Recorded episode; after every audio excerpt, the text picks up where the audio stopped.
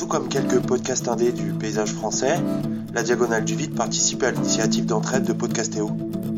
On fait des pubs croisées pour nos émissions. Je vous invite donc à écouter Passion médiéviste, le podcast de Fanny Como tous les mois, le Moyen Âge dépoussiéré et accessible, avec l'interview de jeunes chercheurs qui parlent de leur sujet.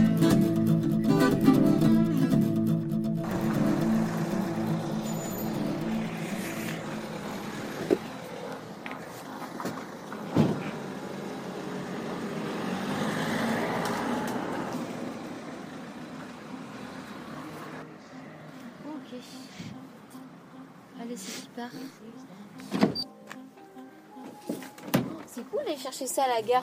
Ouais.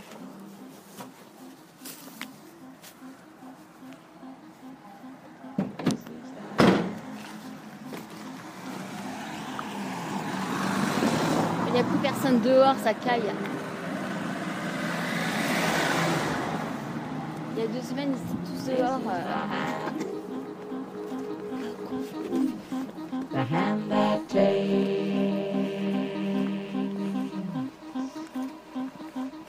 Come the planes. They're American planes, made in America. Smoking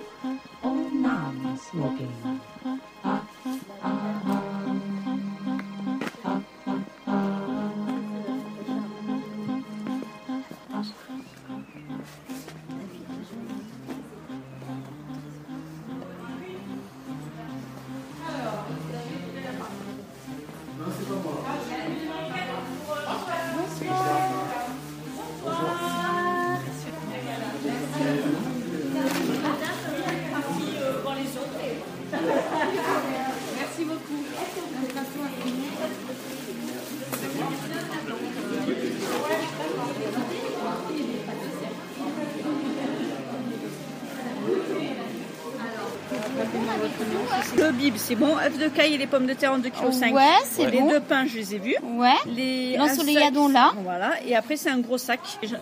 Merci. Régalez-vous.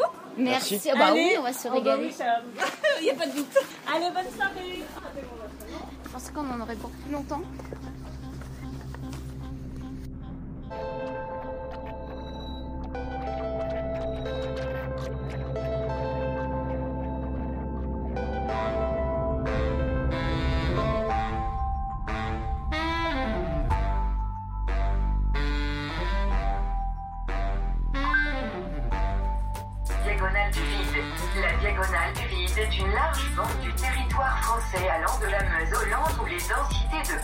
Sont très faibles par rapport au reste de la France.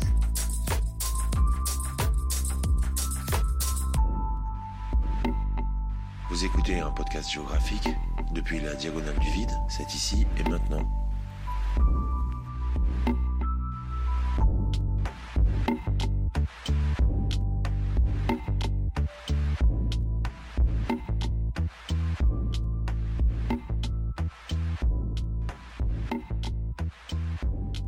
Bonjour à toutes et à tous, nous sommes en novembre 2017 et vous écoutez l'épisode 3 de la saison 2.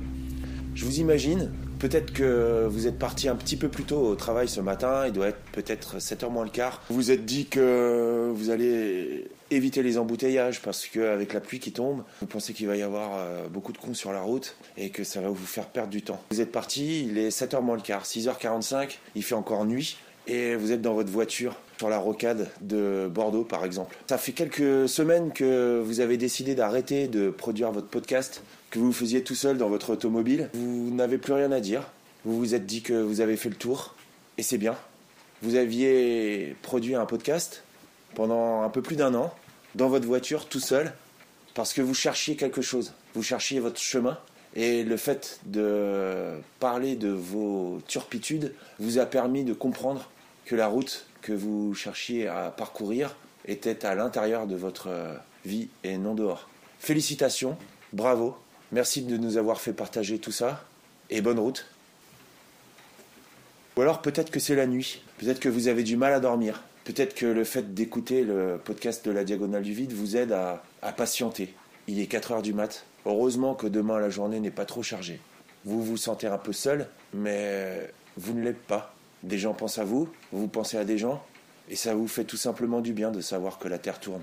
Dans ce cas-là, je vous souhaite une bonne nuit. C'est pas forcément nécessaire de bien dormir chaque nuit. De temps en temps, une petite nuit blanche, eh ben, c'est agréable.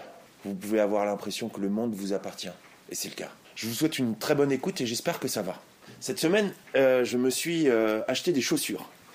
J'avais un rendez-vous pour lequel j'étais en avance. Je savais pas quoi foutre, alors euh, j'étais dans un endroit que je connaissais pas, j'avais besoin de chaussures. Je suis allé dans une zone industrielle, je suis allé à l'allée aux chaussures et là je suis tombé sur une jolie paire de Crix. Peut-être que vous êtes trop jeune pour savoir ce que c'est que des Crix. Moi, mes premières Crix, je les avais achetées, je crois que je devais être en cinquième. Alors ça devait être dans les années 80, fin des années 80. Voilà, c'est peut-être 88. Elles étaient vertes pistache et attention, j'avais acheté des lacets rose fluo j'avais tressé mes lacets sur le devant des chaussures, un petit peu euh, comme on fait un macramé, pour pouvoir les enfiler sans avoir besoin de faire les nœuds. Et ben elles étaient vertes pistache et roses. Oh yeah C'était top classe. Aujourd'hui, elles sont grises. Je suis content, elles sont belles. Alors cette semaine, qu'est-ce qu'on va faire avec notre podcast? Vous avez certainement remarqué que j'ai mis longtemps avant de publier l'épisode euh, que vous allez écouter. En fait, c'est tout simplement parce que je fais mon podcast jour le jour. Je prépare pas les sujets en avance. Je les fais en fonction de ce qui se passe. Et euh, pour moi, le mois de novembre a été chargé. Pas forcément eu le temps d'enregistrer ou de prendre le temps d'écouter les gens. Bon, euh, voilà quoi, il faut un temps pour tout. Un temps pour gagner du pognon, un temps pour faire le mariole sur internet. Bon, c'est pas grave. Euh, c'est un audioblog, donc euh, voilà quoi, c'est normal. hein. Des fois il y a des trucs, des fois il y en a pas. Peut-être que vous allez avoir l'épisode numéro 4 euh, dans pas longtemps finalement, parce que voilà, j'ai enregistré mes parents qui sont venus. En tout cas, aujourd'hui, nous sommes allés au marché, on a rencontré quelqu'un qui produit de la bière. Et ouais, donc le hashtag c'est encore hashtag bière, comme l'année dernière. Voilà, il n'y a pas de souci. De toute façon, parmi les podcasteurs et les podcasteuses et les auditeurs et les poditrices, il y en a un certain nombre d'entre nous euh, qui, euh, qui buvons de la bière. Euh, c'est pas grave, hein, ça va bien. hein. On peut pas passer notre vie à boire que du thé ou du ginseng. Bon, alors c'est de la bière avec du houblon. Le mec il raconte. Nous avons aussi, bah, comme l'année dernière aussi, acheté le calendrier des pompiers. Ils sont venus. Voilà, il y a les pompiers et il y a la bière. Donc les hashtags, c'est hashtag pompier et hashtag bière. Je sais pas s'il y a un rapport entre les deux, probablement, mais euh, euh, si on boit trop de bière et qu'on finit dans un fossé, c'est les pompiers qui arrivent, quoi. Voilà, il est là le rapport. Je vous souhaite une bonne écoute. Moi, je dois avoir une quinzaine de, de maltes différents. Et la levure néo-zélandaise, c'est parce que c'est un procédé Non, de levure Elle ou vient, c'est de, qu'elle vient de elle vient de Nouvelle-Zélande. D'accord. Au niveau de la levure, moi j'utilise des levures j'ai belges, belges, néo-zélandaises, canadiennes, euh, autrichiennes, australiennes. Il n'y a pas de problème parce que ça n'existe pas. Il n'y a pas de levure à bière française. Ah ouais. Non, parce qu'en fait, le, le fabricant de levure française est implanté en Belgique. D'accord. En fait, c'est un énorme fabricant qui fait de la levure pour le boulanger, pour euh, le vin. Toute cette production boulangerie-vin est en France, dans le nord de la France, et la production de levure de bière a été délocalisée en Belgique pour avoir euh, ce petit côté. euh, Fait en Belgique. voilà. Ouais, authentique. Et c'est. c'est, euh, c'est, euh, ça, euh, je sais. Et en fait, c'est, ils font de la levure de boulangerie qui est faite en France, mais la levure. Euh, brasserie est faite, est faite en Belgique. Voilà, attends, je vais finir. Donc, euh, on a dit quoi? Elle est bonne, tu peux y aller. Ah bah oui, oui. C'est le procédé, hein. Ouais, c'est ça. Voilà. Voilà, le trempage, la germination, le tourrayage. Donc là, on va arrêter la germination et on va enlever, il va enlever le germe. Du coup aussi, hein, on, on l'a pas sur le, le malt. le C'est ça, ouais, t'as que la graine. Le germe est enlevé. Et ensuite, le traitement, donc là, ça va être la torréfaction ou la caramélisation. euh, Et après, toi, t'achètes ce truc-là, tu le mets avec de l'eau, euh, voilà, voilà. dans Ouais. un brassin, machin. Voilà. Moi j'en ai différents, donc là on va avoir toutes les couleurs euh, du malt possible. hein. Voilà. Qui peut être vraiment très clair ou très foncé, ce qui permet, bah, en fonction de la recette, d'obtenir une couleur différente voilà, de la bière. Voilà. Et après pour un- mon houblon, pour l'instant, donc tout mon houblon, euh, tout ce qui est ici vient d'Alsace. Et là j'ai un nouveau fournisseur, j'ai reçu hier du houblon euh, de Nantes. Voilà. Ouais. Une houblonnière qui s'est montée euh, il y a deux ans. Et lui, il fait que du bio, ce qui va me permettre en fait d'avoir, du- contrairement à l'Alsace où ils font très peu de bio, euh, là à Nantes, ils font, il y a deux houblonnières qui sont lancées et uniquement en bio. Voilà. Donc après, pareil pour le houblon, bon bah voilà, euh, là c'est des Ouais, cultures, ouais, tout ce qu'il faut, voilà. hein. Le ramassage, après c'est pareil, ils le font sécher et après il va être conditionné. euh, c'est grand ouais, quand même. Quand tu vois la taille Ouais, de la ça- remorque à côté. Ah bah ça, ça monte, Ouais, ouais, ouais, ça là. ça fait 10 mètres de haut, ça, ça jusqu'à 10 mètres de haut. La récolte, euh, ils font comment Et t'es allé les voir là-bas Non, non pas encore. Et ils passent avec des machines euh, pour aller à Ouais, cette hauteur-là ils arrachent, euh, ils ça arrachent arrache les- après Ouais, il n'y a plus rien encore, tout est enlevé. Ah, ouais. Ouais, donc ils coupent les tiges et hop, ils Voilà. les épluchent à la ils maison. arrachent quoi. les pieds. Hein, voilà, on voit la hauteur du coup. Ils arrachent les pieds, ils arrachent tout, ils arrachent- tout est coupé en fait. hein. Et ensuite ça, ça passe dans des machines. Et la machine va t'enlever les cônes. Voilà, ils récupèrent uniquement les cônes. T'as- une trieuse en fait hein, qui va récupérer les cônes. Après ils les font, euh, ils les font sécher. Donc ils pourrissent. Ils sont séchés et après nous on les reçoit séchés. Et tu fais comme une tisane. En fait, tu fais une infusion de houblon Après, on dans fait- du jus de malt, quoi. Ça, voilà. Le houblon vient après, on fait d'abord tremper la céréale. Ouais, on voilà, tu as un peu d'alcool le et le tout. sucre, et après, euh, le houblon va venir euh, lors de l'ébullition. C'est l'ébullition qui va permettre d'extraire euh, les, les différents acides donc amérisants ou aromatiques du houblon pour donner le goût. Dans l'ébullition, c'est-à-dire tu le fais bouillir dans l'eau Non, je fais bouillir dans le jus de céréales en fait. Ouais, qui bouillonne, euh, mais tu le fais pas chauffer. Il bouillonne euh, parce que c'est la fermentation qui Ah le non, fait non, bouillir. non, non, le houblon il intervient à l'ébullition à 100 degrés. Une ébu- vraiment une ébullition. Ah, mais moi je faisais pas ça, moi. C'est comme ça qu'on extrait, euh, sinon les- l'amertume, les acides vont s'extraire avec la chaleur. Après, si on les fait infuser, Mais il y a moyen de le faire à froid. si on l'infuse à froid, on va faire ce qu'on appelle une IPA, c'est-à-dire que là, on va extraire des arômes Ouais, et pas forcément euh, les mêmes que lors Ouais, de c'est ça. Voilà. Moi, quand je fais une IPA, donc une bière qui va être plus amère, il y a le houblonnage qui va se faire lors de l'ébullition et le houblonnage qui va se faire après fermentation. Ça marche. Voilà. C'est des techniques différentes, ce qu'on appelle le dry hopping, technique à froid. Tu as le houblonnage à chaud, à froid, euh, il y en a plein en fait. Voilà. Et en fonction de- du moment où tu vas le mettre, si tu mets au tout début de l'ébullition, c'est là que tu vas extraire le plus d'amertume. Si tu le mets à la fin, tu vas extraire moins d'amertume mais plus d'arôme. Parce plus d'arôme, ouais. va amener de l'amertume, Ouais. ce côté amer, et aussi un côté euh, les épices, quoi. aromatique. Voilà. C'est là que tu verras la différence entre la blonde, la blonde et la 5 céréales. La blonde, elle va être légèrement amère et on sent un petit côté houblonné. Alors que la 5 céréales, là, va avoir le côté très amer parce que j'ai mis beaucoup plus de houblon au début de l'ébullition. Ce qui fait qu'on extrait beaucoup d'amertume. Et dans la blonde, j'en mets moins, mais j'en mets plus à la fin.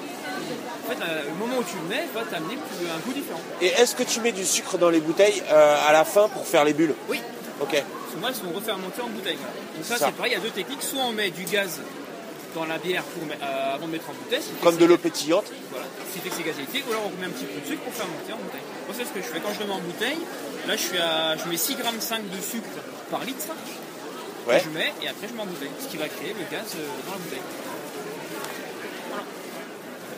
Et le sucre, tu le mets dans ton brassin avant de la mettre en bouteille ou tu mets un peu de sucre dans chaque Ah non, bouteille non, je le mets avant. Là, j'ai ma cuve, euh, j'ai une cuve de, de 200 litres où là, je mets euh, 150 litres de bière. Je, je mets, je, fais mon, je fais un petit sirop. Je fais un sirop avec le sucre, hein, je le fais en Ouais, sirop, ouais. sinon le grain il se dissoudrait pas bien. Je mets dedans, je mélange bien et là je mets en bouteille. Ok. Ok, cool. Voilà. Et après, euh, bah, moi je mets du sucre de canne, qui en fait en fonction du sucre qu'on va utiliser, va ramener encore un goût différent. Ouais, ouais. Après quand je fais une triple au miel, donc, bah, lors- après dans la fermentation je remets du miel et quand je le mets en bouteille je remets du miel aussi. Voilà. Ce qui fait qu'en fait le- ce qui va amener aussi le côté pétillant, et ben, c'est c'est du miel, c'est Le sucre du miel. du coup. Ouais. Voilà. Et du coup le goût va rester.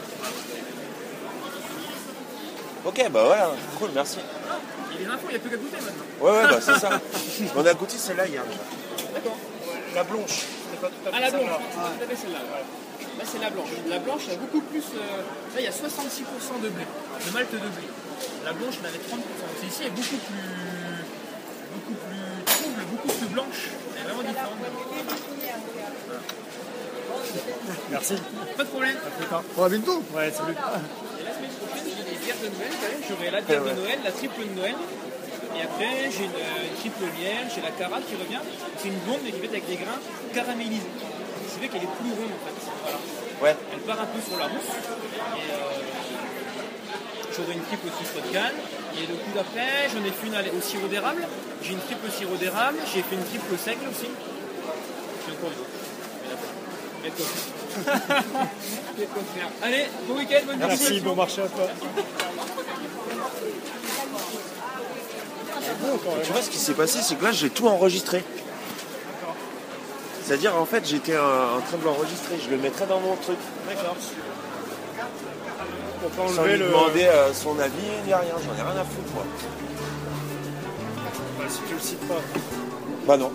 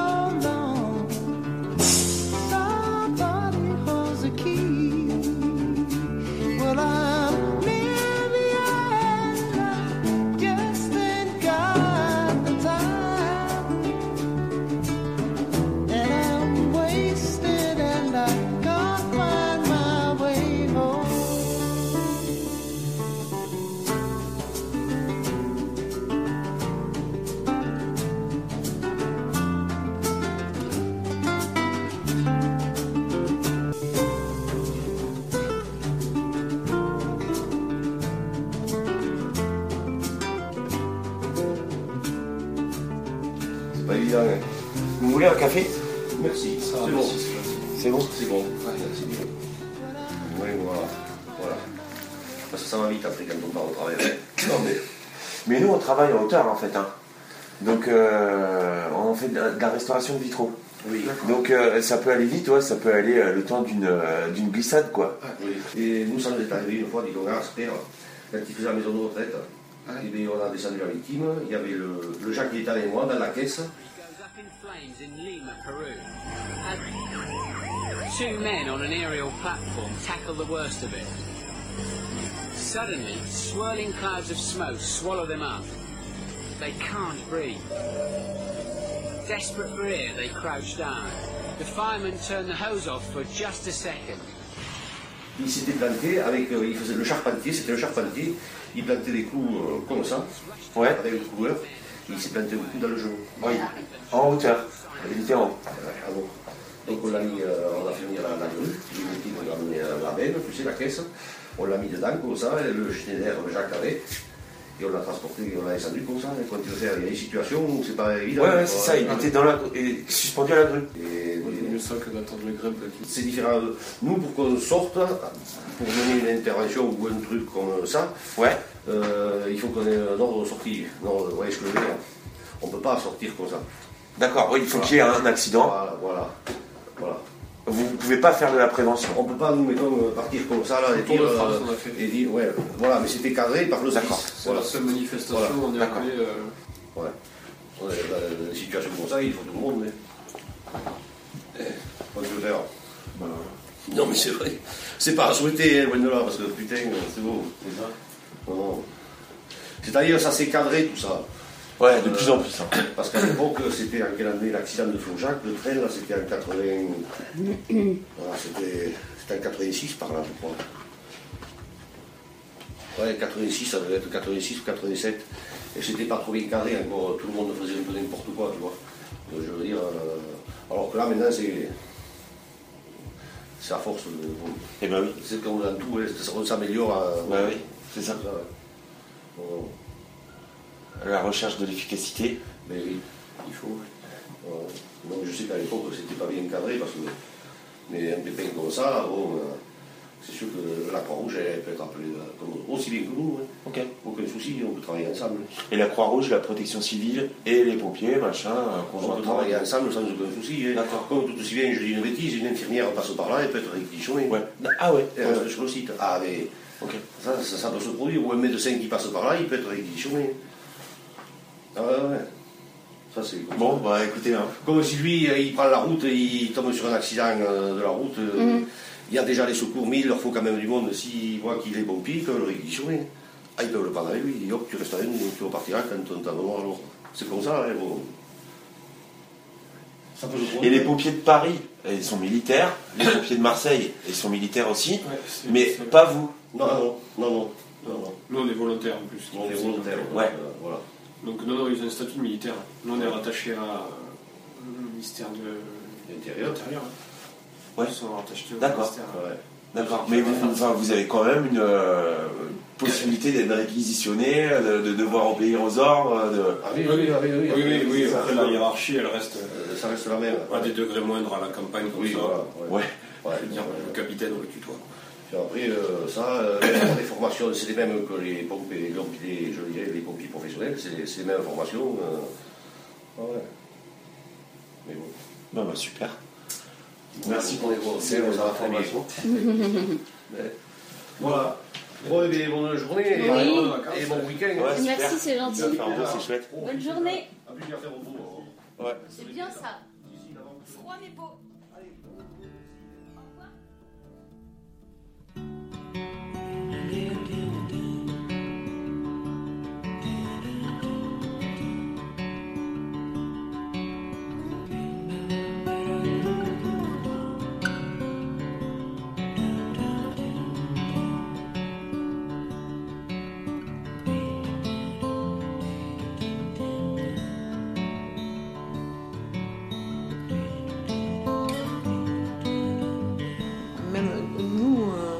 Même dans la Creuse, on a beau dire, euh, il y a quand même des choses. ouais. Bah oui. Enfin, ne serait-ce qu'au buisson. euh. T'es déjà allé au buisson? Non, pas encore, j'aimerais. C'est c'est tout petit. hein. Ouais, c'est grand comme. euh, Bah ouais, mais, euh, c'est bon, la moitié de Villefranche, quoi. Oui, mais c'est pas le coup que ça soit grand que ça- que- qui fait que ça soit actif ou pas. Hein. C'est une toute mini. C'est un peu comme le Puy-en-Velay, en minuscule, avec des collines très, très Ah, hautes. Et, mais vra- c'est vraiment. Il n'y a, y a pas grand-chose. Hein. C'est plus déprimant que de Casseville. Oui. Pas loin. Parce que ça a l'air d'être euh, plus isolé. De Casseville, as des, au moins, tu as des camions qui passent. Tu as des convois exceptionnels de temps en temps, quoi. Mais euh, là, il n'y a rien. Tu, tu vois, par exemple, il y a C'est l'Ardèche. joli. Par contre, c'est joli. Euh, c'est vrai qu'il s'y passe pas grand-chose, mais il y a une vie agricole.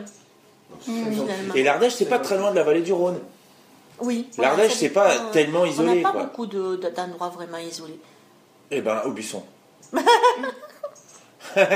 au buisson, c'est vraiment isolé parce que c'est à mi-chemin entre la route de Limoges et la route de Clermont-Ferrand, quoi. Et là, Ouais. tu as un espèce de 400 km de. Oui, d'ailleurs, c'est très agréable quand on va se balader. C'est Nous, on super, avait, hein. on avait pris la route euh, en montant chez notre copine quand elle était à Moulins. Et c'était au mois d'octobre. Putain, que c'était beau. Ouais. Tout rouge, là, euh, magnifique. hein. C'est un peu le Canada, quoi. Ouais. T'as des grandes forêts avec des lacs et des, des Ah, érables c'est rouges. super joli. Ouais, c'est vrai que quand tu parles de guéret, tu te dis, je vais me pendre. Ou je m'immole. Mais il n'y a pas de pétrole.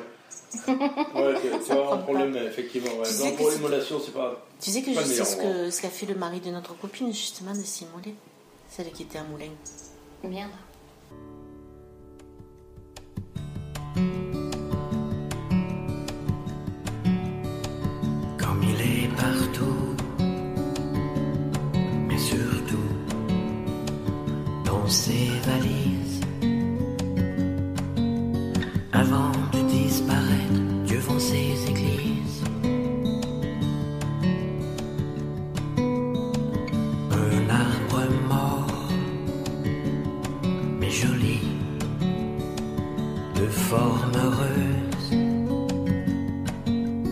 Les moins que le sera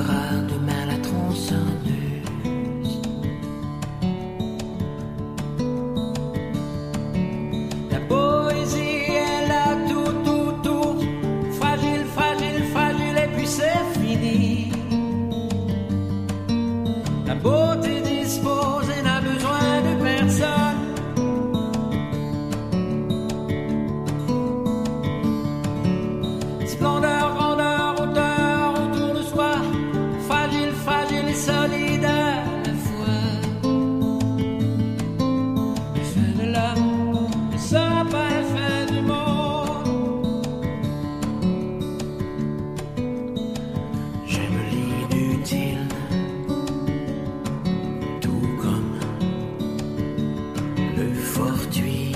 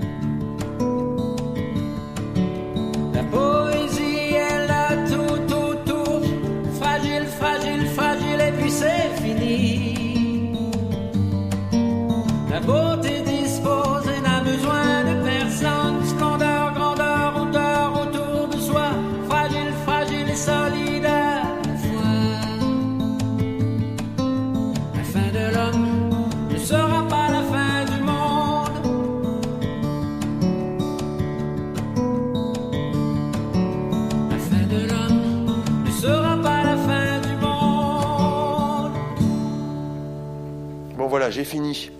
Je vous remercie de m'avoir écouté. Euh, j'ai encore une fois pris beaucoup de plaisir à vous parler, évidemment. Je voudrais remercier Blast, des sondiers, bah, qui s'intéresse quand même un peu à la diagonale du vide. Euh, je vais mettre en lien dans, le, dans, le, dans les notes de l'émission un petit truc qu'il a fait en rapport avec la diagonale du vide. Parce que euh, ce monsieur est parti en vacances en Bourgogne et puis je crois qu'il a caché les micros sur son sac à dos. Donc il a fait un épisode euh, un peu sympa euh, en rapport avec nous. Je tiens aussi à le remercier pour le remast qu'il avait fait de l'épisode 1 de la saison 2, sans qui vous auriez eu du mal à m'écouter. Alors du coup, je fais gaffe maintenant. euh, apparemment, je me suis renseigné, j'ai regardé des tutos et tout sur YouTube. Le remastering, c'est important. Voilà, je n'en avais pas pris conscience. Je vais suivre ses conseils. Je le remercie de ses conseils et de l'intérêt qu'il porte à mon travail. Ben, J'encourage euh, tout le monde à me donner des conseils. je vous remercie.